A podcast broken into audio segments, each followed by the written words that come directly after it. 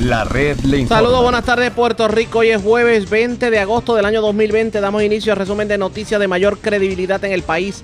Es la red le informa, el noticiero estelar de la red informativa de Puerto Rico. Soy José Raúl Arriaga. Llegó el momento de que pasemos revista de todo lo que ha acontecido en el país. Lo hacemos a través de las emisoras que forman parte de la red informativa, que son Cumbre, Éxitos 1530, X61, Radio Grito, Red 93 y Top 98. www.redinformativa.net, señores, las noticias ahora. Las noticias. La red le Y estas son las informaciones más importantes en la red le informa para hoy jueves 20 de agosto. En serios problemas el representante Nelson del Valle. Esta mañana fue arrestado por los federales. Quiere enterarse el por qué les decimos en esta edición. Preocupado el senador William Villafañe en que estos arrestos provoquen desconfianza en el pueblo hacia la administración de turno y terminen pagando justos por pecadores. Nueva orden ejecutiva de la gobernadora Wanda Vázquez deja las iglesias y los centros comerciales abiertos, pero con restricciones. Depresión tropical número 13 pudiera convertirse en la tormenta tropical Laura y se convierte al momento en una amenaza seria para la isla. Para este fin de semana hablamos con el Servicio Nacional de Meteorología en condición estable, octogenario que fue agredido con machete por su hijo en el barrio Barros de Orocovis, mientras acusan a joven por agredir y amenazar de muerte con arma blanca a su padre en el Guarico en Vega Baja. Muere joven tras chocar con poste frente a residencial de Caguas. Cargos criminales a joven tras chocar mientras conducía borracha por avenida en Santurce. Arrestan en Altamar, cerca de las costas de Aguadilla, dos indocumentados le ocupan armas, rifles y dinero en efectivo. Encuentran hombre muerto en motel de la Yuca en Ponce. El hombre cumplía probatoria federal y vivo de milagro joven herido de bala en el residencial Tibes. Esta es la red informativa de Puerto Rico. Bueno, señores, iniciamos esta edición de hoy del noticiero estelar de la red informativa de inmediato a las noticias. Antes de comenzar con las informaciones, queremos felicitar a todos los que forman parte de la familia de X61 a la red informativa en el sureste de Puerto Rico. Hoy en su aniversario número 29. Así que saludamos a la familia García Reyes, que han sido las personas que han mantenido la operación de X61 por estos 29 años y obviamente los fundadores de X61 por lo que ha sido el logro de esta emisora en los últimos 29 años. Así que felicidades a la gente de X61, a la red informativa en el sureste, en su 29 aniversario. Vamos entonces a las noticias, señores, en tremendo lío. Se ha metido el representante Nelson del Valle. Esta mañana fue arrestado junto a dos personas. Obviamente él fue arrestado en su residencia en Toalta. Otras dos personas fueron detenidas por los federales. La pregunta es, ¿por qué lo detuvieron? ¿De qué se le acusa? Hoy hubo conferencia de prensa, vamos a escuchar lo que dijeron. Hoy estamos aquí para hablar con ustedes sobre cuatro acusaciones que enf- enfatizan los esfuerzos de colaboración con nuestros compañeros en las agencias de ley y orden encargados de varias áreas que son prioridad para el Departamento de Justicia Federal. La corrupción pública, el tráfico de drogas, los crímenes violentos y la explotación infantil. Estos casos también re- reflejan la importancia y el valor de la cooperación de la comunidad del pueblo de Puerto Rico. El primer caso que vamos a discutir es sobre corrupción pública.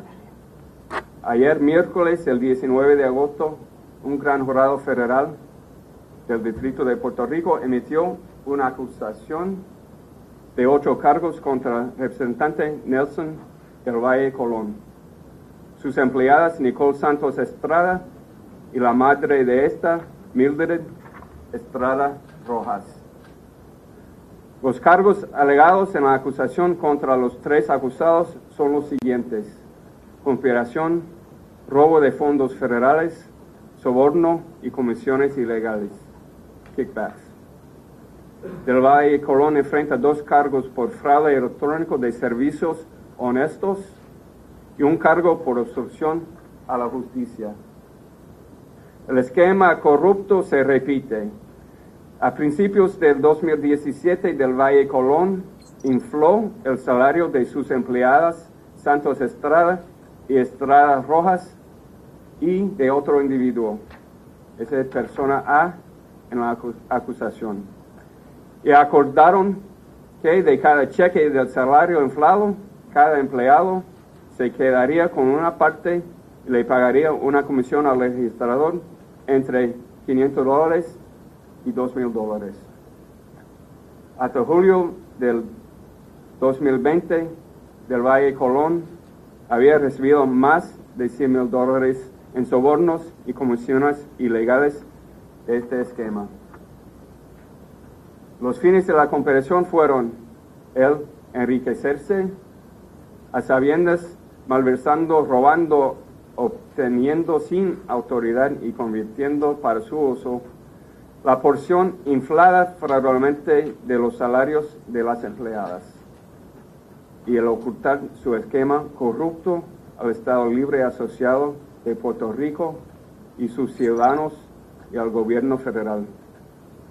Los acusados utilizaron una variedad de medios para transferir los sobornos de Santos Estrada y Estrada Rojas al de Valle Colón, incluidos entre otros los siguientes métodos. Tanto las empleadas como el tercer individuo le daban dinero en efectivo directamente al del Valle Colón para evitar hacer transacciones en los bancos y a veces transferían los sobornos en incrementos de 500 dólares al de Valle Colón utilizando ATH móvil.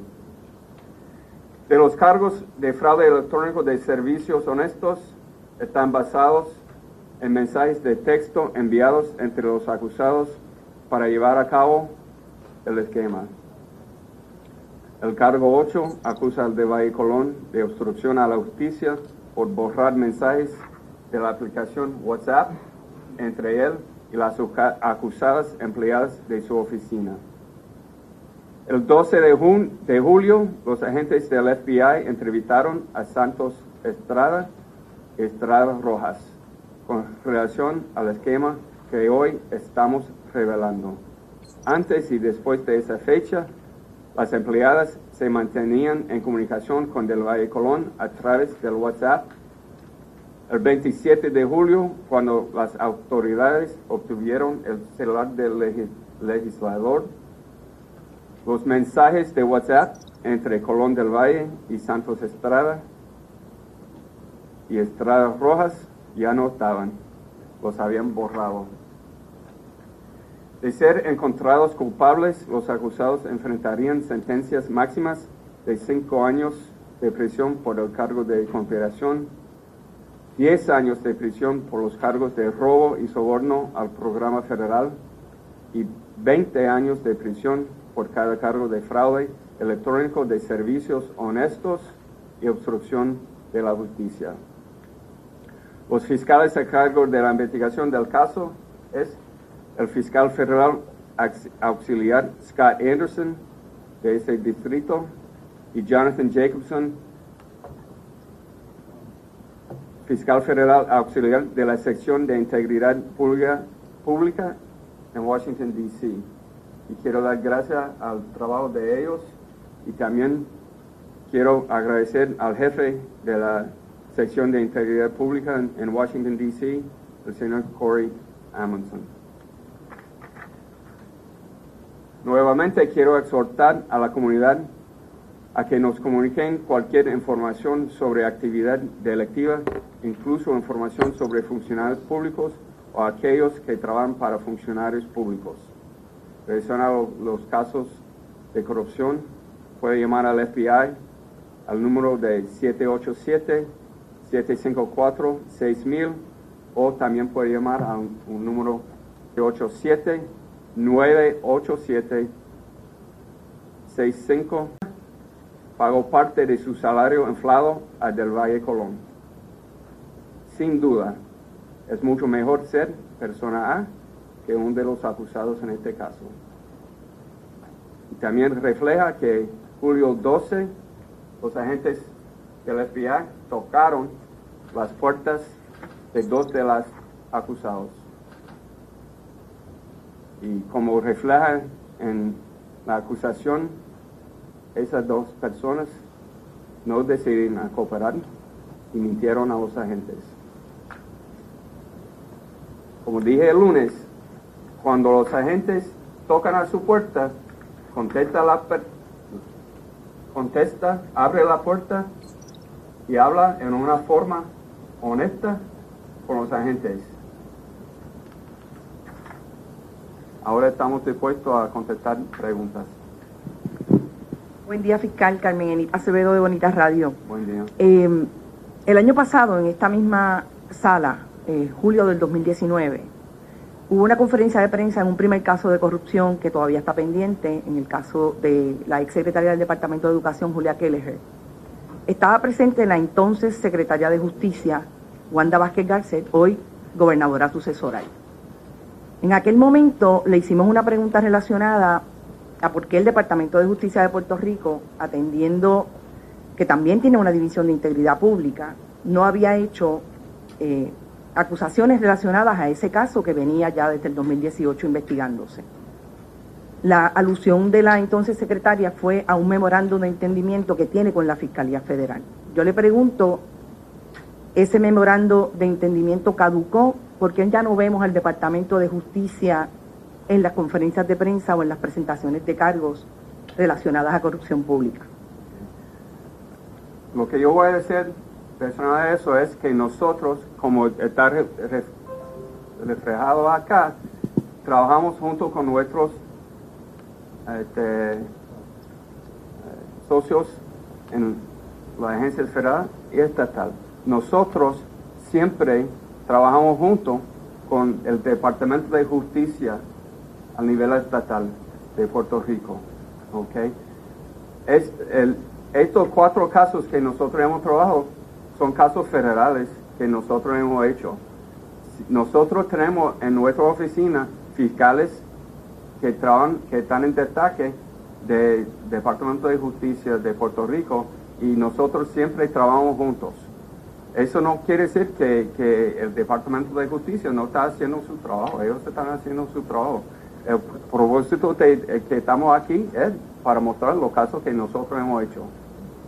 Por eso, pero cuando hablo de un memorándum de entendimiento, ¿usted sabe si hay, todavía el Departamento de Justicia tiene con el gobierno de Puerto Rico, federal, con el gobierno de Puerto Rico, ese memorándum? Eso es una alegación de la entonces secretaria, hoy gobernadora sucesora.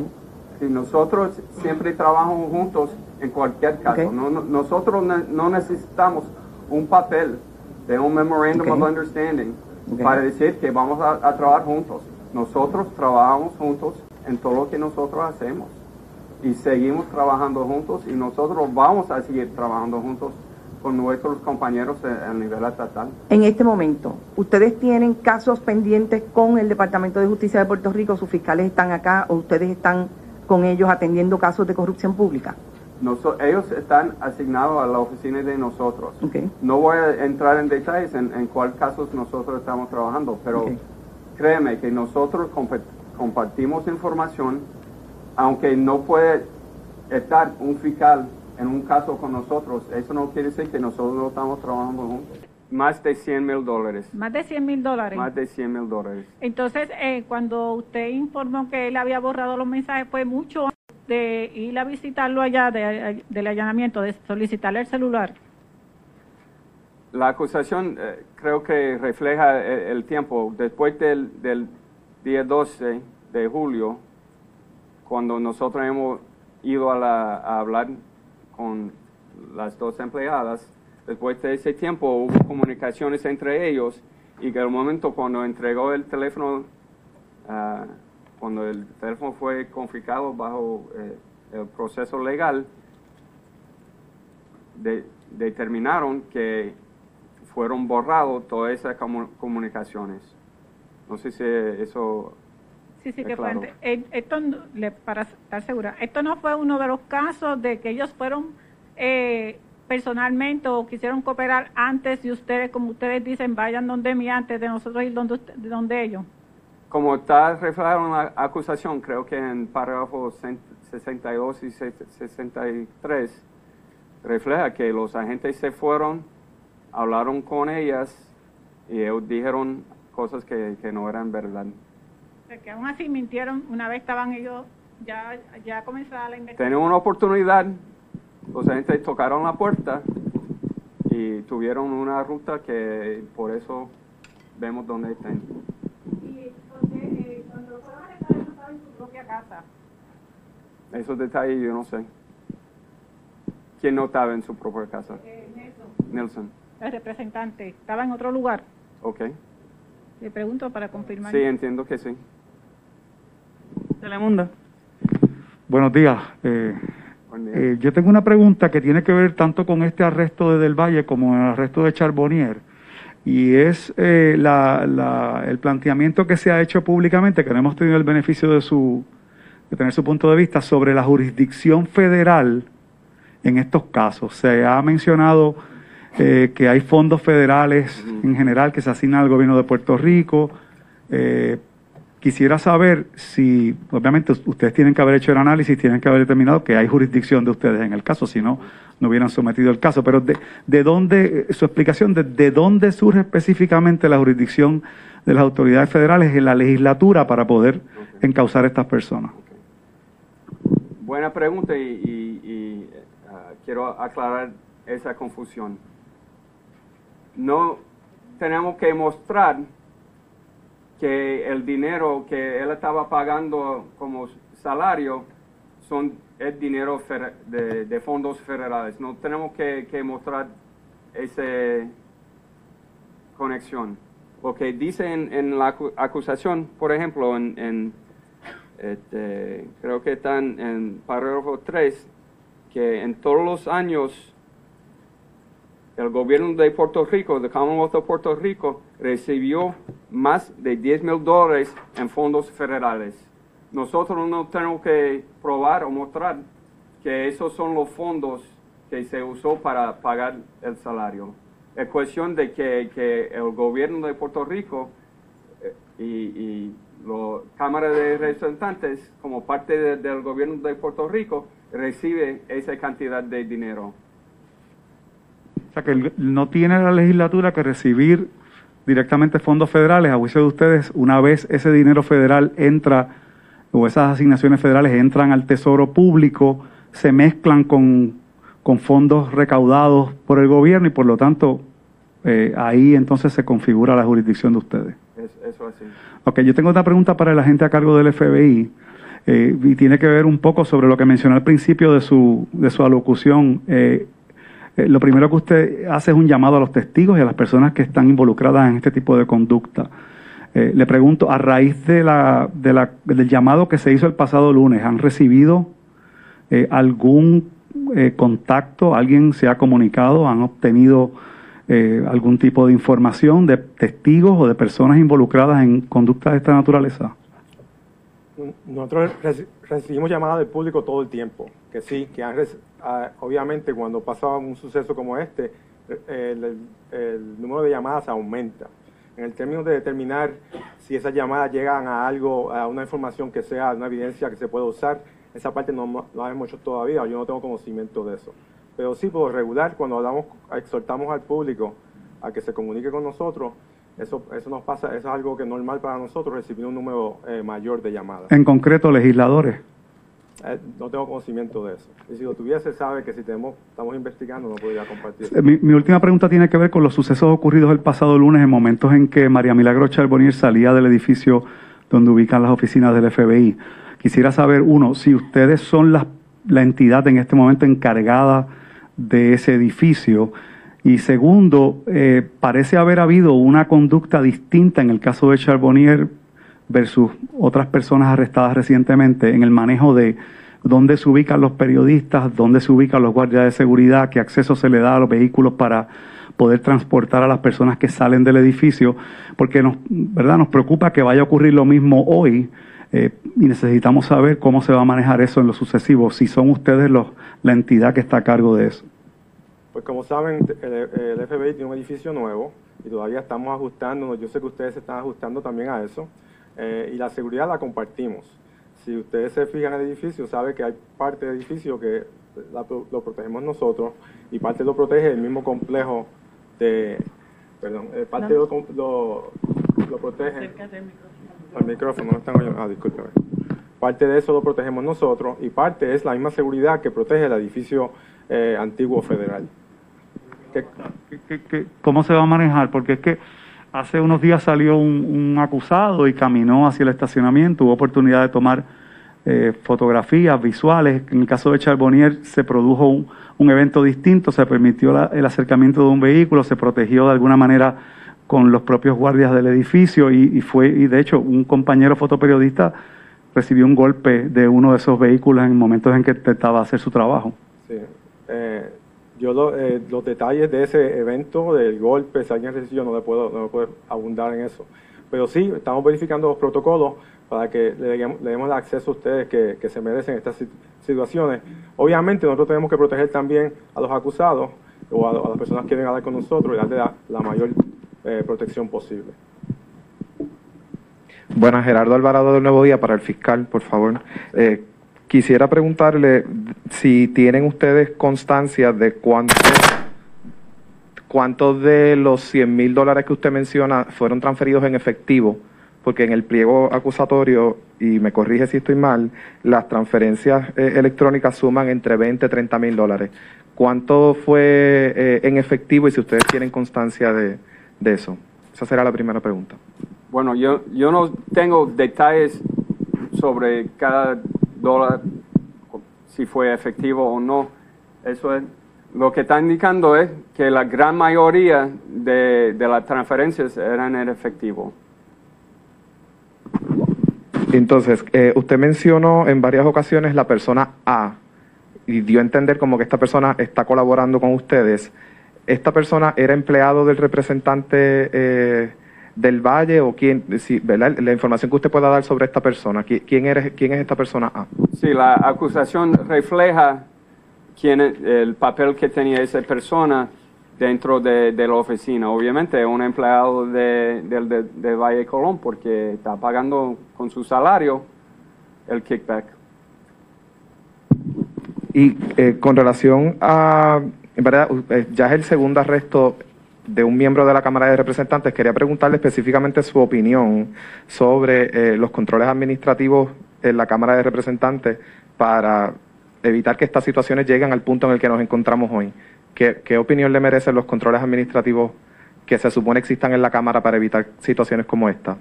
Yo no voy a comentar en eso. Expresiones del fiscal Stephen Muldrow. Obviamente, en tremendo lío está metido el representante Nelson del Valle. Parece que esto era un esquema dentro del Capitolio, el que inflaban el sueldo de los empleados y esos empleados tenían que darle un por ciento a los legisladores. ¿Qué terminará ocurriendo en este caso? Pendientes a la red informativa. La red le informa. Cuando regresemos hay preocupación de algunos legisladores de que con estos casos paguen justos por pecadores. ¿A qué se refieren? Les explicamos en breve. La red le informa. Señores, regresamos a la red Le Informa, el noticiero estelar de la red informativa. Gracias por compartir con nosotros. A veces cuando se dan este tipo de casos que arrestan políticos, la gente tiende a generalizar y tiende a señalar y terminan pagando justos por pecadores. Y cae como anillo al dedo la entrevista que yo tengo en estos momentos porque la persona que yo tengo en línea telefónica me puede dar una opinión certera sobre cuál es el efecto que tiene el que, el que la gente esté señalando a diestra y siniestra sin, sin tomar en consideración la labor que hacen los políticos. Claro, hay políticos corruptos y hay políticos que tienen problemas. Ya ustedes escucharon lo que está pasando con Nelson de Valle y lo que se le acusa a María Milagro Charboniera, aunque claro, todo el mundo es inocente aunque se le pruebe lo contrario. La pregunta es, estas cosas que están ocurriendo pueden afectar al Partido Nuevo Progresista en su reelección. Yo tengo en línea telefónica al presidente del Senado, William Villa. Ay, perdón, me confundí. Al senador William Villafañe. Porque yo le dije presidente del Senado. Saludos a Arriaga y saludos para todo el pueblo que nos escucha. Oye, yo como que le dije, me confundí, le dije presidente del Senado. No sé, eh, será un, de- atravieso, no se será, un déjà vu. Será un, dicen que, mire, miren que, que, que dicen, dicen que a veces uno la bola de cristal. Senador, senador. Senador. Senador, o sea que, pero, pero, pero dígame, dígame que no se siente bonito que digan presidente del Senado.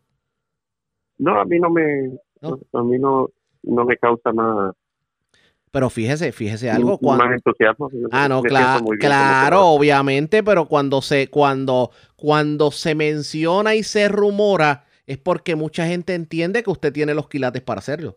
Ah, bueno, y eso lo, lo agradezco muchísimo, esa consideración, de verdad. Pero aquí el enfoque tiene que ser prevalecer en estas próximas elecciones y, y lograr una mayoría parlamentaria.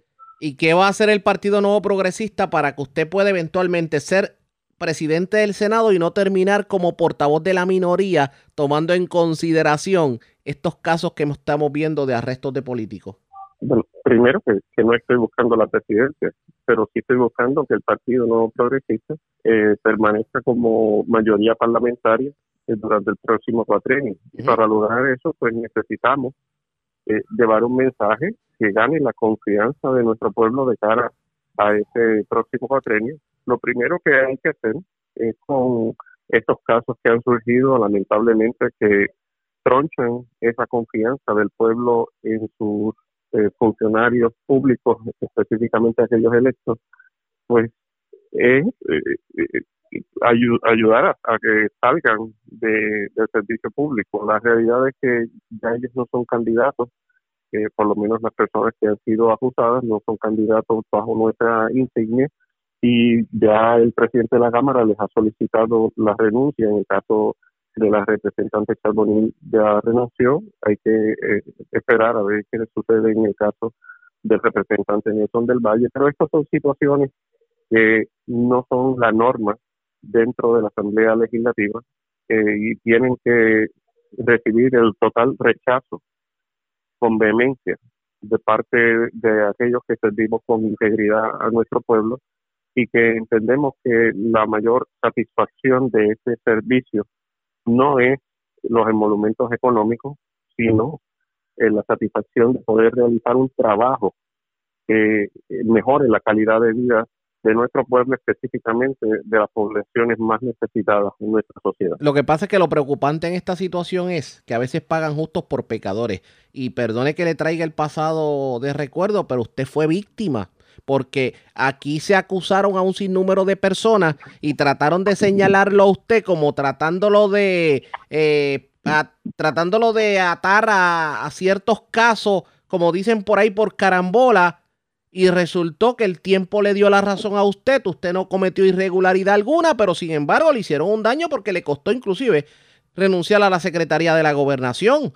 Eh, ¿No le preocupa que la historia se pueda repetir y que muchos legisladores o muchos líderes políticos que le han servido al pueblo, que quieren servirle al pueblo de manera legítima y sin ningún tipo de problema, tal vez eh, sean acribillados por la opinión pública eh, injustamente? Sí, eso ha ocurrido muchísimo también, eh, lamentablemente, y lo que tenemos que procurar es que cuando se hagan referidos y cuando se sometan a investigaciones se tenga eh, un grado de, de responsabilidad de que esto se está haciendo bajo el criterio y la sospecha de que realmente hay la comisión de un delito y no meramente para tratar de enlodar la reputación de un adversario político. ¿Usted perdona a aquellos que trataron de manchar su imagen innecesariamente, injustamente? Sí, yo, yo perdoné y, y el perdonar eh, no es meramente exculpar, el perdonar también es uno poder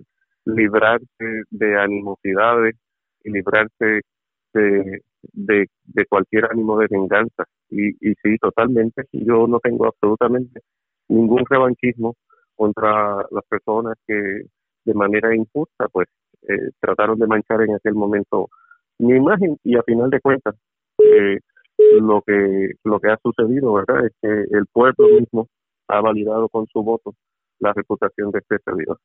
Tengo que cambiar de tema porque hay muchos casos de coronavirus que se están reportando, casos positivos, entre ellos en líderes políticos.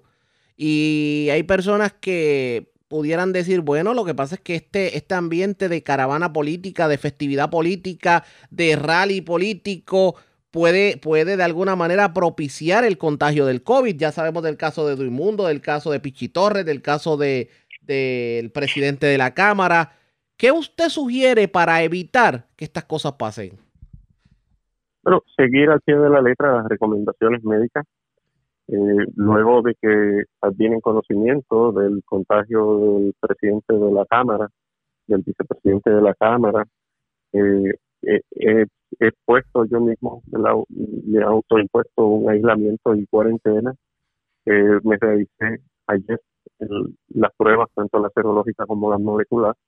Aunque la serológica salió negativa, pues tengo que esperar por, la molecular y aún así permanecería. Si fuera, si fuera negativa, permanecería eh, en aislamiento un tiempo adicional para garantizar que la misma es negativa. Si resultara positiva, pues esta- estaría en, en cuarentena y aislamiento el tiempo que fuera necesario para salvaguardar la salud eh, no solamente de mi familia, sino también de, todo el pueblo con el que uno interactúa y comparte los procesos de campaña política y, y en el proceso de, del trabajo de uno como legislador. Así que todo lo estaré haciendo de manera remota, de manera virtual, utilizando los, los medios electrónicos que en estos tiempos nos han servido muchísimo para cumplir con nuestras responsabilidades. Y pero mi exhortación sí es a, a que modifiquemos el, el, el modo de hacer campaña, evitemos el, el aglomeramiento de personas en lugares cerrados Definitivo. y seguir esas y seguir esas recomendaciones médicas. La- Pero también los, es que si seguimos eso evitamos el contagio. también los políticos tienen que tomar en consideración algo, porque, por ejemplo, obviamente hay una serie de eh, formas electrónicas en que los políticos pueden hacer campaña y muchos como que se pegaron mucho a las redes sociales. El caso es que todos sabemos, y para el que no lo sepa, les recordamos que la mayoría de las personas que votan en los eventos electorales son personas, como podemos decir, 45 plus, personas mayores, personas profesionales, personas de la tercera edad, que no necesariamente están pegados en Facebook. Y el hecho de que una persona pueda hacer, eh, tener más followers, más seguidores en una red social y tener más contacto con la gente en una red social no te garantiza necesariamente el voto, porque si fuera así, ya Alexandra Lugaro fuera gobernadora y Carmen Yulín Cruz hubiera ganado la primaria del Partido Popular Democrático, que ambas eh, dominan en cuanto a lo que tiene que ver con followers en las redes sociales. También me imagino que tomarán en consideración lo que sería la radio, lo que serían los métodos tradicionales e inclusive la posibilidad de que se pueda, eh, no sé, de forma adaptada tratar de visitar a esas personas. Pues mira, el, como bien planteas, las redes sociales tienen su límite también en términos de la población a la que llega. Hay que eh, entonces maximizar otros, otras herramientas como los sí, la radio, la televisión. Eh, se ha utilizado recientemente el, el paginaje, pero mucho más importante es los medios de comunicación como este, en el que podamos tener la oportunidad de quedar expuesto a plantear ideas, soluciones, posiciones y al Pero- mismo tiempo responder las preguntas de los medios. Aunque hay una Eso realidad, hay una realidad, senador, que es que obviamente con las situaciones que están ocurriendo en el país, el recogido de fondos para las campañas políticas se ha limitado dramáticamente. Sí, muchísimo. Eh, esto estamos pasando por una situación de crisis económica simultáneamente con la pandemia. Eso es una realidad. La- las aportaciones a las campañas políticas son mucho menores que lo tradicional y hay pues que ser eh, efectivos en, el modo de poder llegar al, al elector, al ciudadano, para poder llevarle el mensaje. Y, y en esa medida, pues entonces tenemos que, que maximizar los pocos recursos que hay disponibles.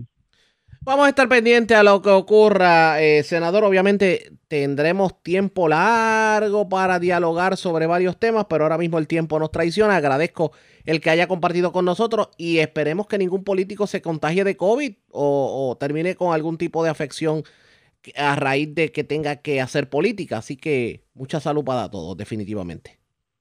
Como no, muchas gracias y muchas bendiciones, Javier. Cómo no, gracias por compartir con nosotros el senador eh, William Villafañe, ya ustedes lo escucharon. Él dice que perdona a aquellos que lo señalaron, pero entiende que este tipo de cosas que están ocurriendo, como la que le pasó a Nelson del Valle, la que le pasó a María Milagros Charbonnier y las que van a seguir pasando, definitivamente pudieran tener un efecto en cuanto a lo que tiene que ver con la elección de noviembre.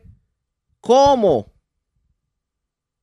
lograrán que el pueblo entienda que el hecho de que varios legisladores hayan sido arrestados no es que la colectividad que él representa es corrupta del todo. Está cuesta arriba, vamos a ver cómo lo van a hacer, pendientes a la red informativa. La red le informa. A la pausa, cuando regresemos las noticias del ámbito policíaco más importantes acontecidas, entre las que tenemos que destacar en condición estable un octogenario que fue agredido a machetazos por su hijo en el barrio Barros de Orocovis, mientras acusaron a un joven por agredir y amenazar de muerte con un arma blanca a su padre en el Guarico en Vega Baja. Murió un joven tras chocar con un poste frente al residencial Raúl Castellón en Caguas. Y en, el, en un motel, en el motel que está en la Yuca en Ponce, encontraron un hombre muerto. Cumplía una probatoria federal. Además, Cargos criminales a una joven por chocar mientras conducía borracha por una avenida en Santurce. Es lo próximo, la pausa, regresamos.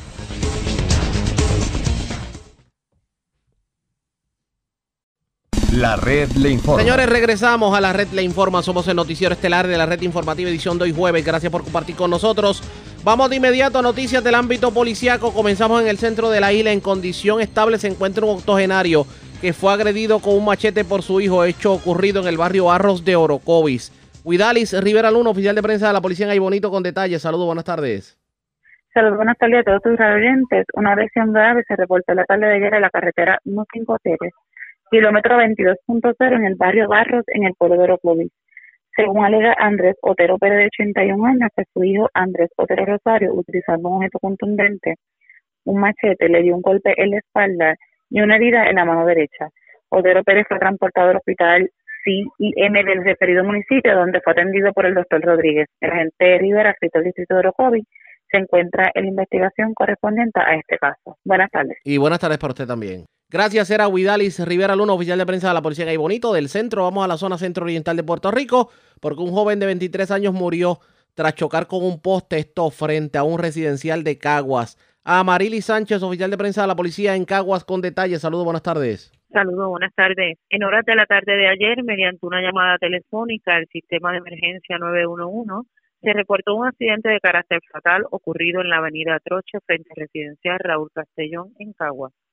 Según surge de la investigación que mientras José Sánchez Rivera, 23 años, y residente en Brisas del Turabo, en Caguas, conducía el vehículo marca Hyundai modelo Accent del año 1996, perteneciente a Kevin Marrero Casio, en dirección de oeste a este por la avenida Troche y al llegar frente a residencial Raúl Castellón, a exceso de velocidad, este perdió el control y dominio del volante e impactando el auto con un poste de cemento.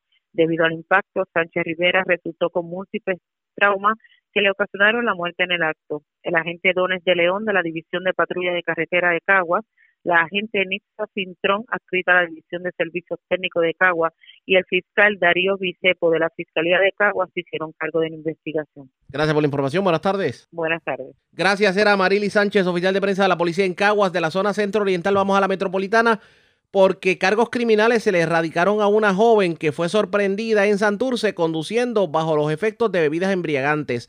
Además, eh, una persona fue asaltada por desconocidos en una motora mientras esa persona transitaba por la avenida Valdoriotti de Castro. Vivian Polanco, oficial de prensa de la policía en el cuartel general con detalles. Saludos, buenas tardes. Buenas tardes, saludos. ¿Qué información tenemos? En horas de la tarde de ayer le fueron radicados cargos criminales por violaciones a la ley de tránsito eh, conducir sin licencia y conducir en estado de embriaguez, violaciones a la ley de sustancias controladas y violaciones a la orden ejecutiva 2020-60 contra Marilis de Jesús Colón por hechos ocurridos en la calle José Cora frente a Residencial San Juan Bautista en Santurce. Surge de la investigación que en el lugar, eh, mientras de Jesús Colón manejaba su vehículo Nissan Pathfinder año 97 color rojo, sufrió un accidente. Esta fue transportada a la División de Tránsito San Juan donde le fue realizada la prueba de alcohol en el alguien arrojando .019 de alcohol en su organismo. El caso fue consultado con la fiscal Ibelis Maldonado, quien ordenó radicar los cargos antes mencionados, siendo la prueba presentada ante la juez Iraida Rodríguez, quien eh, luego de escuchar la misma determinó causa señalando una fianza de 1.500 dólares, la cual fue prestada quedando en libertad hasta el día de la vista preliminar. El agente Melvin Alvarado, adscrito a la División de Drogas Metro, eh, investigó los hechos. Por otra parte, un robo a mano armada fue reportado a las 8 y 9 de la noche de ayer en la marginal Valdoriotti de Castro en dirección de Carolina a San Juan. De acuerdo a la investigación preliminar, alegó Kevin González que dos individuos que transitaban en una motora Yamaha lo impactan y en la parte lateral derecha del, vehículo Honda Accord y al este el detenerse en la vía, uno de los individuos portando un arma de fuego y mediante amenaza e intimidación lo despojó de una cartera Gucci valorada en 300 dólares. Agentes adscritos a la División de Robos del CIC de San Juan continúan con la investigación de este caso. Gracias por la información. Buenas tardes. Buenas tardes. Gracias, era Vivian Polanco, oficial de prensa de la policía en el cuartel general. Nos quedamos en la zona metropolitana y en la norte porque le erradicaron cargos criminales a un hombre que aparentemente amenazó de muerte y, agredió, inclusive, y lo intimidó con arma blanca a su señor padre. Esto ocurrió en el Guarico en Vega Baja. También en Vega Baja, un establecimiento de artículos eléctricos fue asaltado por desconocidos. Esto ocurrió en la carretera número 2 en Vega Baja. Aparentemente se llevaron dinero producto de las ventas del día. Mayra, ya la oficial de prensa de la policía en Bayamón con detalles. Saludos, buenas tardes. Sí, buenas tardes. Eh, la información que tenemos es que un joven de 24 años de edad, identificado como Rafael Colón García, fue detenido ayer por agentes del distrito de Vega Baja por hechos ocurridos en la calle Nemesio González Final del barrio Guarico de este municipio, en el que se alega infracción a la ley de armas y agresión. Eh, según se alega, Colón García fue detenido por intimidar con un arma blanca a su padre Rafael Colón Maisonet y amenazarle con quemarle el carro con un encendedor. Se indicó además que lo mordió en el área del hombro izquierdo y le profirió palabras soeces, además de amenazar de muerte a Rafael Colón González, de 81 años de edad. Se espera que al detenido se le radiquen cargos correspondientes en el día de hoy. Y un robo se reportó a las 9 y 45 de la mañana de ayer en el estacionamiento del negocio Evelio Electric, eh, localizado en la carretera 2, kilómetro 43.6 en Vega Baja. De acuerdo a informes preliminares, alega Evelio Montes de Oca que dos individuos vestidos de negro y enmascarados eh, mediante intimidación y uso de fuerza física le arrebataron una bolsa de papel que contenía en su interior 500 dólares en efectivo, cayendo al suelo y ocasionándole una laceración en el rostro. El perjudicado fue atendido por paramédicos que se personaron al lugar. El caso fue referido a la División de Robos del CIC de Vega Baja para continuar con la investigación. Gracias por la información. Buenas tardes. Buenas tardes. Gracias, era Mayra la oficial de prensa de la policía en Bayamón, de la zona metropolitana. Vamos a la zona noroeste de Puerto Rico. Las autoridades intervinieron con dos indocumentados en aguas cercanas a Aguadilla. Le ocuparon cinco pistolas, tres rifles, cargadores, municiones y dinero en efectivo en la embarcación. La información la tiene Juan Bautista, ya el oficial de prensa de la policía en Aguadilla. Saludos, buenas tardes. Sí, buenas tardes para ti, Ariel. Buenas tardes para el público que escucha. ¿Qué información tenemos? Bueno, tenemos que esta intervención se produjo a eso de las 11 de la noche de ayer a unas 2.5 millas náuticas de las costas de Aguadilla, donde personal de la Unidad Marítima de Añas, con unión a patrulla fronteriza, intervinieron con esta embarcación, donde se logró el arresto de dos hombres de estatus migratorio no definido, así como la ocupación de varias armas de fuego, cargadores, municiones y dinero en efectivo. La intervención se produjo como parte de un patrullaje marítimo preventivo en el que detectaron la citada embarcación desprovista de luces de navegación.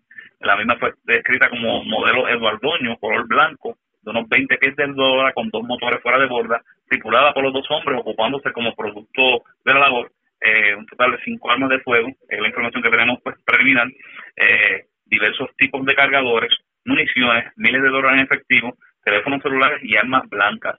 Eh, personal de la unidad de FURA, así como de Patrulla de Frontera e Inteligencia, trabajan en la investigación conjunto a la agencia federal ADF, la cual asumió jurisdicción de esta pesquisa. Gracias por la información. Buenas tardes. Buenas tardes. Gracias, era Juan Bautista, ya la oficial de prensa de la policía en Aguadilla de la zona noroeste. Vamos a la zona sur de Puerto Rico. Un hombre que de hecho eh, cumplía una probatoria federal fue encontrado muerto en un motel de la zona de la Yuca en Ponce. Mientras eh, vivo de milagro se encuentra un hombre que fue herido de bala en, lo, en las residencias de Tibes, en los townhouses de Tibes, en la zona de Ponce también. Y vamos con Luz Morel, oficial de prensa de la Policía en el Sur, nos tiene detalles de ambos incidentes. Saludos, buenas tardes. Sí, muy buenas tardes a todos. A eso de las 2 y 51 de la tarde fue reportada a la policía un incidente de persona muerta. Esto en Hotel Las Colinas, ubicado en la carretera 505 del barrio La Yuca en Ponce según la información recibida por el personal del centro de mando, fue recibida una llamada al sistema de emergencias 911 informando sobre personas en habitación de hotel. Agentes adscritos al precinto 11 que llegaron hasta el lugar encontrando el cuerpo de un hombre. Este fue identificado por la policía como Jonathan Díaz Román, de 39 años, y quien era residente del mencionado municipio. De la información recibida por personal del Cuerpo de Investigaciones Criminales de Ponce, Díaz Román poseía una probatoria federal. Al lugar se personaron los agentes Rebeca Rosado de homicidio y Roberto Leandro de servicios técnicos, quienes hicieron cargo de trabajar la escena. El fiscal Ernesto Quesada pidió boleta y ordenó el traslado del cuerpo a ciencias forenses en espera de protocolo de autopsia. También tenemos que a eso de las nueve y seis de la noche de ayer, 19 de agosto, fue reportado una agresión grave donde un hombre resultó herido de bala. Eso ocurrido en la calle Guarionex de Residencia Cibes House en Ponce. De la información recibida, indican que Al ser entrevistado el perjudicado, Edwin Rivera Vargas, de 38 años, este indicó mientras se encontraba de pasajero en el vehículo Honda modelo Civic del año 1997 de color gris y al llegar a la de pasajero, ya que este había tomado, como ellos dicen, POM, al llegar a la calle Guarionex, del mencionado lugar, escucharon varios disparos, resultando el auto con un impacto de bala en la puerta al lado derecho y a su vez este resultó con herida en pierna derecha. Este fue transportado en dicho auto hasta el Hospital San Lucas de Ponce, donde fue atendido por el doctor Santos, el cual diagnosticó lo anterior e indicó que su condición era estable. En el lugar del incidente fueron recogidas varias piezas de evidencia. Al lugar se personaron los agentes Yajaira Garriga de la División de Homicidio y Domingo Núñez de Servicios Técnicos, quienes hicieron cargo de la investigación correspondiente. Eso es lo que tenemos hasta el momento. Gracias por la información. Buenas tardes. Muy buenas tardes a todos. Gracias, era Luz Morel, oficial de prensa de la policía en Ponce. De la zona sur vamos a la zona este de Puerto Rico. Un joven de 29 años de Humacao fue arrestado, se le ocupó cocaína, heroína, marihuana y dinero en efectivo. Este arresto se dio en el residencial Dr. Pedro Palou en Humacao. Francisco Colón, oficial de prensa de la policía de la zona este con detalles. Saludos, buenas tardes. Buenas tardes, Ariel, buenas tardes a todos de escucha. ¿Qué información tenemos? En, seguimiento con la iniciativa anticrimen del área policíaca de Humacao, la cual es dirigida por el comandante de área, el teniente coronel Juan Cáceres Méndez, y coordinada por el capitán Luis Edia Muñoz, informan que durante la tarde de ayer, 19 de agosto, personal escrito a las iniciativas anticrimen del área de Humacao, supervisado por el sargento Brian Díaz, realizaron una intervención en el área de estacionamiento del residencial doctor Pedro J. Palau en Humacao, como resultado de la misma, un hombre fue detenido por violación a la ley de sustancias controladas. Al detenido, identificado como Eloy García Martínez, de 29 años de edad y residente del lugar, se le ocupó 18 bolsitas de cocaína, 22 bolsitas de heroína, 12 bolsitas de marihuana y 894 dólares en efectivo. El agente Félix Delgado, escrito a la iniciativa anticrimen de Macao, consultó el caso con la fiscal Melissa Díaz, quien instruyó dejar al detenido en la celda para la dedicación de los cargos correspondientes durante la mañana de hoy. Gracias por la información. Buenas tardes. Buenas tardes. La red le informa. Vamos a una pausa. Identificamos nuestra cadena de emisoras en todo Puerto Rico. Regresamos con más en esta edición de hoy, jueves, del Noticiero Estelar de la red informativa. La red le informa. Iniciamos nuestra segunda hora de programación. El resumen de noticias de mayor credibilidad en el país es la red le informa somos el noticiero estelar de la red informativa edición de hoy, 20 de agosto. Vamos a continuar pasando revista sobre lo más importante acontecido, como siempre, a través de las emisoras que forman parte de la red, que son Cumbre, Éxitos 1530, X61, Radio Grito, Red 93 y Top 98, www.redinformativa.net. Señores, las noticias ahora. Las noticias. Y estas son las informaciones más importantes en la red le informa para hoy jueves 20 de agosto. En serios problemas el representante Nelson del Valle. Esta mañana fue arrestado por los federales. Quiere enterarse el por qué les decimos en esta edición. Preocupado el senador William Villafañe en que estos arrestos provoquen desconfianza en el pueblo hacia la administración de turno y terminen pagando justos por pecadores. Nueva orden ejecutiva de la gobernadora Wanda Vázquez deja las iglesias y los centros comerciales abiertos, pero con restricciones. Depresión tropical número 13 pudiera convertirse en la tormenta tropical Laura y se convierte al momento en una amenaza seria para la isla. Para este fin de semana hablamos con el Servicio Nacional de Meteorología en condición estable, octogenario que fue agredido con machete por su hijo en el barrio Barros de Orocovis, mientras acusan a joven por agredir y amenazar de muerte con arma blanca a su padre en el Guarico en Vega Baja. Muere joven tras chocar con poste frente a residencial de Caguas. Cargos criminales a joven tras chocar mientras conducía borracha por avenida en Santurce. Arresta en Altamar, cerca de las costas de Aguadilla, dos indocumentados le ocupan armas, rifles y dinero en efectivo. Encuentran hombre muerto en motel de la Yuca en Ponce. El hombre cumplía probatoria federal y vivo de milagro joven herido de bala en el residencial Tibes. Esta es la red informativa de Puerto Rico. Bueno, señores, damos inicio a la segunda hora de programación en Noticiero Estelar de la red informativa de inmediato a las noticias. Para aquellos que todavía no ha quedado claro en qué consiste la nueva orden ejecutiva y el toque de queda, vamos a resumirles a ustedes en esta edición qué fue lo que se dijo en la tarde de ayer, porque para muchos no ha quedado muy claro. Estamos hablando de que a partir del 22 de agosto va a entrar en vigor la nueva orden ejecutiva por 21 días. Toque de queda de 10 de la noche a 5 de la mañana. Lockdown de 24 horas los domingos. Se prohíbe venta de alcohol después de las 7 de la noche. Hay que usar mascarilla en la calle De lo contrario, la multa es de 100 dólares. Bares, cafetines, sport bar están cerrados por los próximos 21 días. Los supermercados tienen que garantizar distanciamiento social, quedan prohibidas las filas, 25% de ocupación y las personas deberán esperar en sus vehículos. Los centros comerciales regresan al 25% de la operación, las iglesias igual y aparte de ello se prohíben los gimnasios y se prohíben actividades deportivas al aire libre. Vamos a escuchar lo que dijo la gobernadora Wanda Vázquez sobre el particular para que usted obviamente se oriente y sepa lo que nos depara el futuro a partir del próximo sábado. Hoy, ante el repunte producto del descuido de algunos, tomamos medidas más restrictivas por el bien de todos los puertorriqueños. Consono con lo anterior, el gobierno estará imponiendo medidas que en unión a los ciudadanos tendremos que mantener para detener el alza y tener buenos resultados de estas medidas que se están tomando. Esto es un dato real, que reunirse en grupos es un riesgo. Inclusive reunirse con familiares que no conforman la misma unidad familiar es un riesgo. Muchos de los que se han contagiado no representan síntomas y por eso es que pueden contagiar a sus seres queridos sin darse cuenta. Tenemos que ajustarnos a vivir con una nueva realidad, una nueva normalidad. Mi prioridad es y siempre será velar por la salud de nuestro. La orden que estaremos también emitiendo toma en cuenta la prosperidad económica que se ha visto muy impactada por esta pandemia, no solamente en Puerto Rico, sino alrededor del mundo entero. Tomando en cuenta las recomendaciones tanto del Task Force médico como el Task Force económico, es que hoy presentamos la Orden Ejecutiva 2020-62 disponiendo lo siguiente. Esta orden estará vigente por tres semanas o 21 días. Recomendaciones del Task Force médico.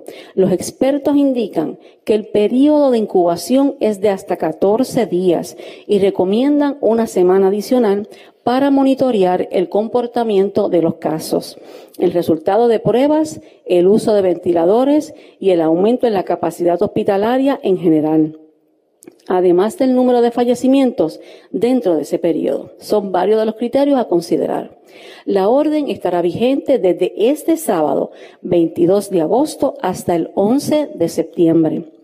El toque de queda continuará de 10 de la noche a 5 de la mañana.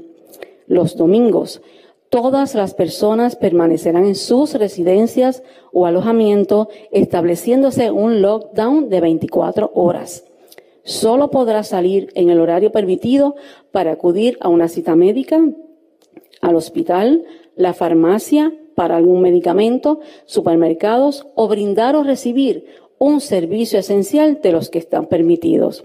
En estos lugares deberán cumplir con las medidas cautelares como el uso compulsorio de las mascarillas, el distanciamiento físico y la limpieza de manos, so pena del cierre de sus establecimientos. Es decir, los domingos solamente a estos lugares pueden asistir nuestros ciudadanos, así que deben mantenerse en sus hogares, en sus hogares 24 horas. Igualmente, los domingos permanece prohibido el consumo, venta y extipendio de bebidas alcohólicas y sigue en vigor la misma prohibición de lunes a sábado a partir de las 7 de la noche como se encuentra actualmente. Los servicios gubernamentales continuarán como hasta el momento, recomendando primordialmente el trabajo remoto de todo aquel que pueda hacer su trabajo desde su hogar. Será responsabilidad indelegable del jefe de la agencia cumplir con las medidas cautelares, entre las más importantes, Debo recalcar, si un empleado tiene un resultado positivo de COVID-19, tiene la obligación de notificar al Departamento de Salud de ese jefe de agencia y notificar a los empleados y tomar las medidas de limpieza e higienización del lugar. No hacerlo conllevará sanciones administrativas para el jefe de la agencia y consecuencias por el incumplimiento de la orden ejecutiva. Las entidades gubernamentales podrán llevar a cabo cualquier actividad o reunión necesaria para cumplir con sus deberes ministeriales, tales como las vistas públicas, para promulgar reglamentación, pero se ordena que se utilicen las herramientas tecnológicas siempre y cuando se permita la participación ciudadana exigida por la legislación vigente y aplicable. En casos que se lleve a cabo de manera presencial estas vistas, será indispensable que se provea el espacio mínimo para lograr el distanciamiento físico, el uso obligatorio de la mascarilla, el lavado de manos, el cernimiento de los participantes y cualquier medida de salubridad para evitar el contagio antes de entrar al lugar. Será obligación de cada patrono, incluyendo los dueños de negocios, comunicar inmediatamente aquellos casos sospechosos y confirmados de COVID-19 entre su plantilla de empleados al Departamento de Salud a la siguiente dirección de correo electrónico covidpatronos sal, perdón. Y es importante y quiero hacer un señalamiento de lo siguiente. También hay una gran responsabilidad para todos aquellos ciudadanos que tengan un diagnóstico positivo de COVID-19. Tienen la obligación de notificar al sistema de rastreo de su municipio. Es decir, si usted le hicieron una prueba y sale positivo a COVID-19 molecular, debe notificar en su municipio que tiene esa prueba positiva y de no haber en su municipio un sistema de rastreo de COVID-19, llamar al Departamento de Salud. Y es importante también aquellas personas que tengan un diagnóstico de COVID positivo, que aún con las advertencias de que no pueden transitar y que deben permanecer en una cuarentena, salgan de su vivienda, poniendo en riesgo a otros ciudadanos, serán multados y de hecho también pueden estar sujetos a disposiciones bajo el Código Penal. Es decir, si usted o algún familiar o algún conocido tiene un diagnóstico de COVID positivo, debe permanecer en su hogar hasta tanto tenga la autorización del médico o del Departamento de Salud de que ya está libre de COVID y que no es un, una persona que pueda contagiar a otras afuera o sus familiares. Los salones comedores y los espacios al aire libre de restaurantes o cafés y cafeterías podrán permanecer abiertos entre 5 de la mañana y 10 de la noche para comensales, de lunes a sábado, siempre y cuando su ocupación se mantenga por debajo del 25% de ocupación. Será compulsorio en esos lugares el uso de la mascarilla y el distanciamiento físico de entre 6 a 9 pies entre los comensales. Cualquier violación conllevará el cierre del negocio. Es meritorio aclarar que si la ocupación del 25% no garantiza un distanciamiento físico requerido de 6 a 9 pies, el restaurante tendrá la obligación de minimizar el porcentaje de ocupación para que pueda cumplir con la orden. Se recomienda que se establezca un sistema de reserva para poder controlar la cantidad de personas que puedan entrar al lugar. Los domingos, los comedores de estos establecimientos estarán cerrados para el público. Solo podrán operar por servicarro, delivery o carry out. No se permiten las filas presenciales para el proceso de entregas en estos carry out y las personas cuando van a buscar estos alimentos. El dueño del establecimiento será responsable de ese cumplimiento. No queremos ver, principalmente, y se lo digo porque me lo ha solicitado inclusive la alcaldesa del área de Loíza, con la preocupación de todos estos comercios en el área de Piñones. Por favor, vamos a cumplir con la orden so pena de que tenga como consecuencia que se le cierre el negocio. Si ese lugar tiene un servicio de delivery, o un servicio de carry out donde la persona va a ir a buscar los alimentos. Usted es responsable de que no haya filas que promuevan el aglomeramiento de personas. Aquel que incumpla arriesga su eh, actuación a que se le cierre el negocio. El negocio no se va a cerrar hasta el otro día ni va a ser lo que cumplen. El negocio será, será, cerrado por un mínimo de 30 días. Así que vamos a cumplir con la orden, de lo contrario las medidas serán mucho más rigurosas con el incumplimiento de estas órdenes en el área de los alimentos y restaurantes. Por otro lado, queda prohibida la aglomeración de personas en los estacionamientos privados de cualquier establecimiento, consumiendo bebidas alcohólicas como en los garajes y puestos de gasolina. El dueño o administrador será responsable de velar por el fiel cumplimiento de estas medidas so pena del cierre del establecimiento y le hago un señalamiento. Hemos tenido la información a través del Departamento de Salud de diferentes estacionamientos donde cierra el establecimiento y las personas se quedan en, el estacionamiento, inclusive, inclusive llevan hasta neveritas para permanecer en ese lugar. Eso está totalmente prohibido. No permitan que en sus facilidades nadie permanezca o en las estaciones de gasolina que van a comprar eh, la gasolina y además compran también alimentos, refrescos o bebidas en el momento en que se puedan y se quedan en el lugar tomándolos en los predios. No está permitido. Así que eh, les solicito a estos dueños de establecimientos que cooperen con nuestra isla, que cooperen para que nosotros podamos reducir este COVID y aquellos establecimientos que están sacrificando el servicio a nuestra gente porque están cerrados o porque están limitados en la capacidad de personas que puedan tener, no salgan perjudicados por, el cumplimiento de otros establecimientos.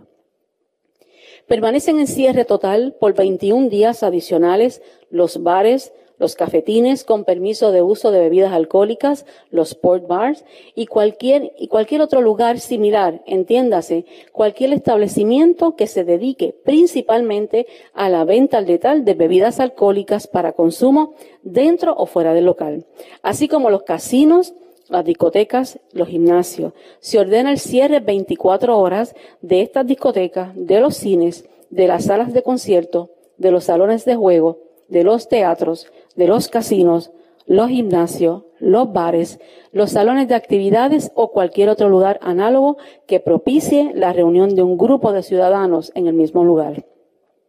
El cual estos lugares, como ya les dijimos anteriormente, no están autorizados para operar durante la vigencia de esta orden. De igual manera, las instituciones financieras podrán operar en actividades de depósitos, retiros o pagos siempre y cuando su ocupación de igual manera no exceda el 25% definido por el Código de Edificación. Es decir, que las personas dentro de las estaciones como los bancos o las cooperativas también tienen que cumplir con el 25%. Y de haber fila el, para entrar al establecimiento, estas organizaciones e instituciones deberán garantizar el distanciamiento físico de 6 a 9 pies, el uso compulsorio de mascarilla y la limpieza de manos de estos ciudadanos al entrar al lugar. Los bancos hipotecarios y otras entidades prestamistas podrán llevar a cabo los cierres de préstamos y los préstamos hipotecarios mediante cita previa con un cliente a la vez. Los laundromats podrán seguir operando de lunes a sábado sin exceder la ocupación máxima del 25% de la capacidad, al igual que los negocios dedicados a la agricultura ornamental. Los centros oficiales de inspección vehicular operarán de lunes a sábado con igual restricciones de medidas de protección, informándoles que la extensión para la renovación de los marbetes continúa vigente, para beneficio de todos los puertorriqueños. En cuanto al sector comercial, el equipo de trabajo económico emitió unas recomendaciones. Estas se enfocaron de manera puntual en establecer un proceso de autofiscalización de cada sector de manera que se pueda lograr paulatinamente una transformación del comportamiento social respecto al virus. Ya ustedes escucharon al ingeniero Fernández. El que no cumpla su negocio quedará cerrado. Es el propio sector económico el que se ha organizado y ha creado un proceso de fiscalización para evitar que un solo negocio perjudique el resto de la industria. Así que este proceso de fiscalización que ustedes escucharon lo vamos a publicar para que puedan tener conocimiento de cómo va a funcionar por parte del sector económico. Las ventas online continúan siendo la manera más recomendada y segura para comprar y deben brindar la opción de servicio de entrega de ser recogido. Los establecimientos de venta al detal podrán continuar operando de lunes a sábado dentro del horario del toque de queda, sin exceder el 25% de la capacidad de los establecimientos.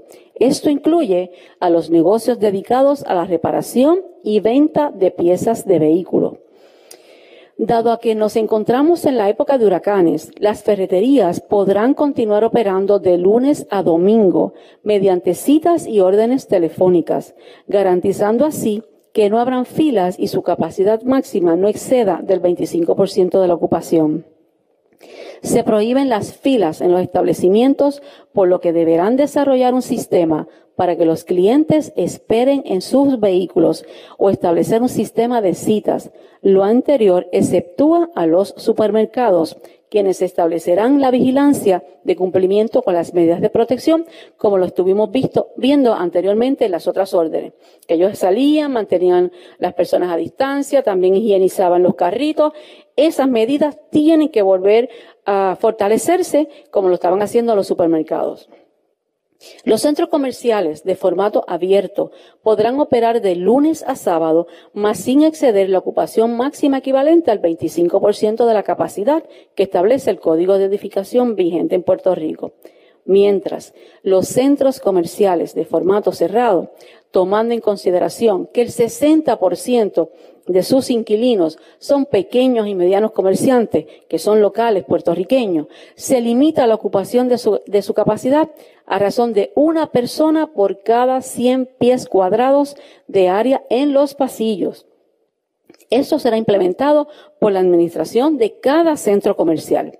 A la entrada al centro comercial debe ser con el uso compulsorio de la mascarilla, el proceso de desinfección y cernimiento a la entrada del establecimiento también respetando de igual manera el distanciamiento físico.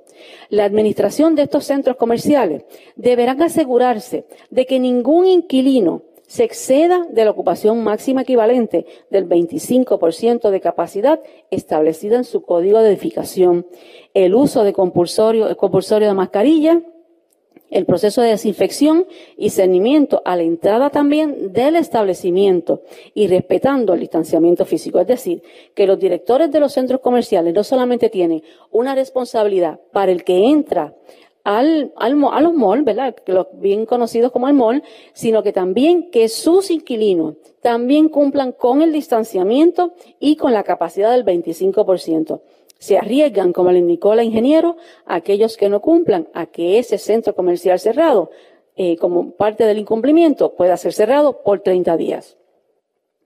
Los cines, áreas de juego y servicios de ballet parking deberán permanecer cerradas. Todo inquilino del centro comercial deberá cumplir con la autocertificación requerida en la orden ejecutiva.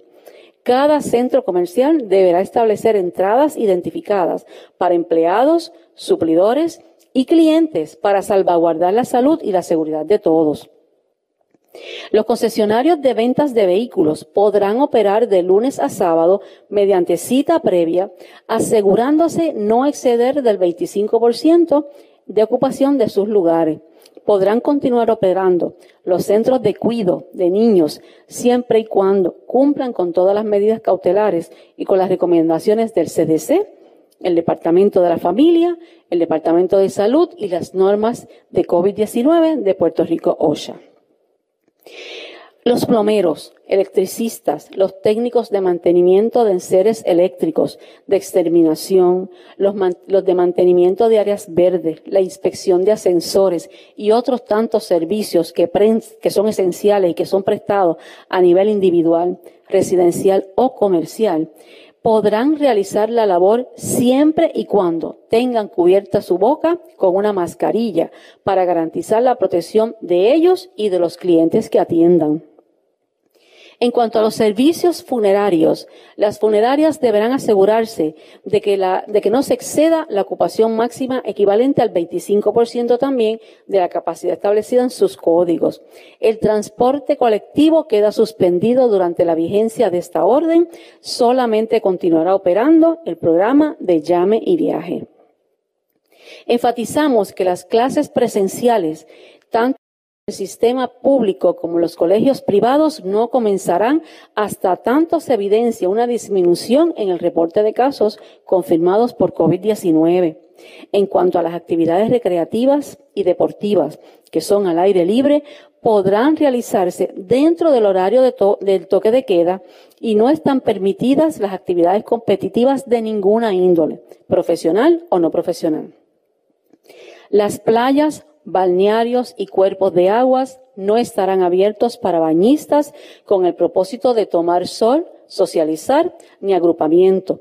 Se va a permitir siempre y cuando sea de manera individual para hacer deportes de forma profesional o recreativa y realizando las medidas cautelares, no se permitirán neveritas ni sillas de playa. Los domingos permanecerán cerrados los balnearios. En el ejercicio de las actividades permitidas, deberán asegurarse de no coincidir con alguien más en el lugar y deberán mantener la distancia de seis pies, de seis a nueve pies entre cada persona. Se prohíben las sesiones de ejercicios en grupos. Si no está en los gimnasios, tampoco pueden entonces eh, permitirse fuera del gimnasio. Así que pueden hacer el ejercicio, pero no puede ser en grupos, como hemos visto, que se están asados, estado realizando en violaciones a las órdenes. El deporte hípico podrá operar a los fines de celebrar carreras oficiales tomando las debidas precauciones siempre y cuando no se exceda la ocupación del 25% de su capacidad. Se autoriza la celebración de eventos religiosos los siete días de la semana dentro del horario permitido por el toque de queda. Más solicitamos que toda iglesia, templo, mezquita o sinagoga que tenga medios de comunicación como radio, televisión y medios digitales realice sus servicios de misas, cultos o, reuniones principales utilizando dichos medios. De realizar los servicios presenciales, deberán cumplir con las guías de reapertura de los servicios religiosos sin exceder la ocupación máxima equivalente al 25% de la capacidad establecida para el lugar. Las oficinas parroquiales o administrativas podrán continuar operando con dichas medidas. Un, aspecto muy importante que ya escucharon al comisionado de la policía ha sido el plan de trabajo que se ha preparado por la Policía de Puerto Rico. La policía estará reforzando el cumplimiento de la orden ejecutiva, especialmente en cuanto al uso de la mascarilla. Toda persona que no cumpla se le impondrá una multa de 100 dólares. En el caso de comercios, la multa será de 500 dólares. Y hago una parte para decirle que se ha estado trabajando de conformidad con las facultades que tiene el secretario del Departamento de Salud en un reglamento para la imposición de estas multas. Así que si usted va a salir, tiene que tener la mascarilla puesta. Se dio desde cuándo estamos nosotros eh, manejando esta situación, desde marzo. Yo creo que ha sido tiempo más que suficiente para que todos nuestros ciudadanos conozcan la importancia de utilizar la mascarilla y qué hace la diferencia entre nosotros controlar el contagio del COVID-19 o tener un repunte. La Policía de Puerto Rico trabajará en coordinación con las policías municipales para establecer planes de trabajos activos en cuanto a las posibles violaciones de la orden ejecutiva. He solicitado principalmente a la policía de las áreas de Carolina y de San Juan que sometieran un plan de trabajo para llevar a cabo intervenciones en violación a la orden ejecutiva. Hago una pausa, ustedes podrán estar viendo en sus televisores el plan de trabajo donde muestra en cada punto que vamos a tener agentes de la policía con las unidades, con las patrullas, disponibles para aquellas personas que no utilicen mascarilla, tienen, se exponen a la multa de 100 dólares o de 500 si es un establecimiento. Y aquellas personas que sean turistas o que de alguna manera eh, reaccionen de una manera eh, no adecuada a la intervención de la policía serán llevadas a la atención de un juez para someterle cargos por violación a la orden de ejecutiva. Así que vamos a ser muy rigurosos. Y es la petición tanto del Task Force médico como del Task Force económico. Tenemos que ser muy rigurosos en que la gente tiene que cumplir. Y eso es parte de lo que dijo la gobernadora. Decidimos tirarlo completo para que aquellos que tal vez no tuvieron la oportunidad de escucharlo o que tengan dudas, pues puedan de alguna manera dilucidar las dudas, ya que había mucha confusión, sobre todo en el sector comercial. Y sobre todo lo que va a estar ocurriendo los domingos, que aclaramos, los domingos solamente pueden abrir los supermercados, la farmacia, las gasolineras y la ferretería por el hecho de que estamos en temporada de huracanes. Hay personas que entienden que este toque de queda no es tan eh, enérgico como se esperaba, otras personas lo aplauden. Claro, hay que ver qué efecto va a tener en las próximas tres semanas. La red le A la pausa y cuando regresemos hablamos de Laura, la tormenta tropical Laura o el, la depresión tropical número 13 como todavía se le conoce. ¿Qué debemos esperar para Puerto Rico para el próximo fin de semana? Lo sabremos luego de la pausa. Regresamos en breve. La red le informa. Señores, regresamos esta vez a la parte final del noticiero estelar de la red informativa de Puerto Rico. ¿Cómo está Estados Unidos y el mundo a esta hora de la tarde? Vamos ADN, nos tienen un resumen completo sobre lo más importante acontecido en el ámbito nacional e internacional. En Estados Unidos, el Partido Demócrata eligió formalmente a Joe Biden como su candidato presidencial para las elecciones que tendrán lugar en noviembre, en las que competirá contra el actual presidente Donald Trump, tras una votación nominal sin precedentes efectuada de forma virtual. El discurso principal fue pronunciado el martes por la noche por quienes son vistos como las 17 estrellas en ascenso del Partido Demócrata, entre ellas la activista por los derechos al voto, Stacey Abrams, quien se postuló para el cargo de gobernadora en el estado de Georgia en 2018. Los expresidentes Bill Clinton y Jimmy Carter también intervinieron el martes, al igual que el candidato presidencial demócrata que no logró una victoria en las elecciones de 2004, John Kerry. Por segunda noche consecutiva, la Convención Nacional Demócrata presentó de manera destacada las voces de republicanos y ex republicanos que se pronunciaron a favor de Biden, la viuda del ex senador John McCain, Cindy McCain, el ex secretario de Defensa y senador republicano Chuck Hagel, también se pronunció el secretario de Estado de Georgia George W. Bush, Colin Powell, quien infamemente ayudó a defender la invasión estadounidense de Irak, mintiéndole a la Organización de las Naciones Unidas sobre las inexistentes armas de destrucción masiva de ese país. Durante un discurso pronunciado en el horario de máxima audiencia, Powell elogió a Biden y a su difunto hijo, Beau Biden, quien se desempeñó como miembro de la Guardia Nacional del Ejército de Delaware y fue desplegado en Irak en 2008. Colin Powell sostuvo. Emana de la experiencia que comparte con millones de familias de militares que envían a sus amados hijos a la guerra y oran a Dios para que regresen sanos y salvos a casa. New York Congresswoman Alexandria Ocasio-Cortez was given just one minute to address the Democratic National Convention. A la congresista del estado de Nueva York, Alexandria Ocasio-Cortez, se le concedió solo un minuto para dirigirse a la Convención Nacional Demócrata en un discurso pregrabado. Ocasio-Cortez nominó al senador y contrincante de Biden, Bernie Sanders, quien permaneció oficialmente en la contienda a pesar de haber suspendido sus actividades de campaña en abril. Postmaster General Louis DeJoy said Tuesday he's suspending changes to the U.S. Postal Service until after the election. El director general de Correos de Estados Unidos, Louis DeJoy, afirmó el martes que suspendería los cambios efectuados en el servicio postal hasta después de las elecciones. El anuncio se da después de una amplia ola de protestas públicas contra los recortes del servicio de correo que se estaban efectuando a pesar de que se espera que un número récord de electores usen este servicio para emitir sus votos para las elecciones presidenciales en noviembre. La presidenta de la Cámara de Representantes, Nancy Pelosi, rechazó la medida tomada por DeJoy por considerarla insuficiente y manifestó que con la disposición el director no logra revertir el daño ya causado al servicio postal de Estados Unidos. Pelosi ha solicitado el retorno a sesión a la Cámara del receso de verano para votar de forma urgente sobre el servicio postal. La votación ha sido programada para el sábado. La semana pasada, el presidente Donald Trump admitió que está trabajando para socavar el servicio postal estadounidense con el fin de hacer más difícil el voto por correo en noviembre. El comentario de Trump se produjo al tiempo que el servicio postal retiró buzones y equipos de clasificación de cartas en todo el país y envió cartas advirtiendo que es posible que no todas las papeletas de votación por correo sean entregadas a tiempo en 46 estados y en Washington, D.C. En Nueva York, la congresista demócrata Alexandria Ocasio-Cortez visitó el martes una oficina de correos en el distrito de Queens, donde criticó las medidas tomadas por el gobierno de Trump. Este problema es más grande que cualquiera de nosotros. El servicio postal es no solamente cómo enviamos una papeleta de votación, es cómo obtenemos nuestra medicación, es cómo enviamos cheques de pago de alquiler, es el medio por el cual la gente recibe sus reembolsos de impuestos.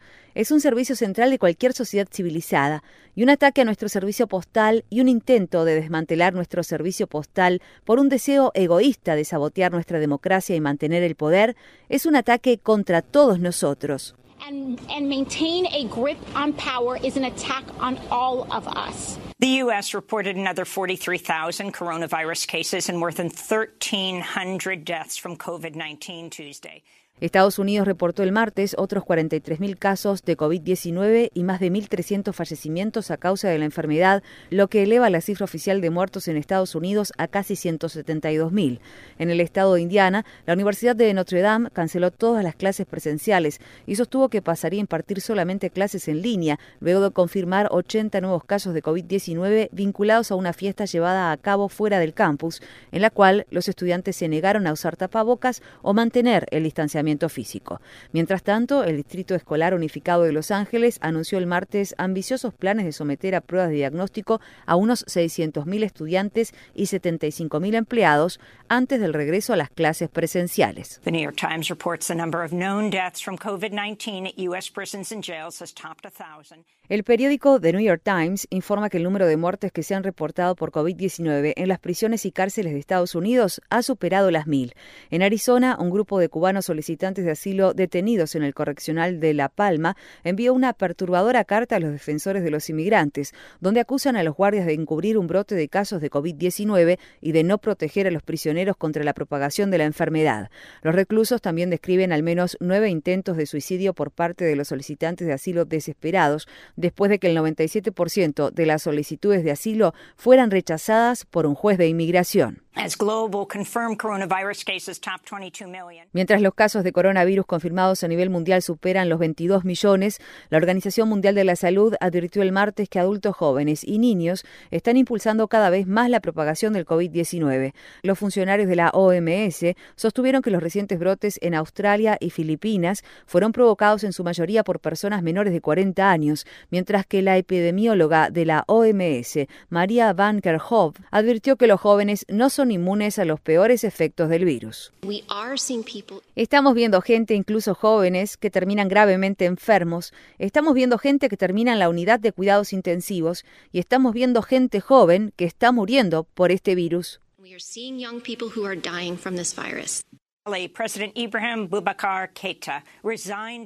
En Malí, el presidente Ibrahim Boubacar Keita renunció el martes después de que los soldados de la capital, Bamako, dieran un golpe de Estado tras semanas de protestas contra el gobierno. El primer ministro de Malí también fue destituido por los líderes golpistas que se autodenominan Comité Nacional para la Salvación del Pueblo. En una emisión en la televisión estatal, los líderes del golpe prometieron organizar nuevas elecciones. Malien en Malien.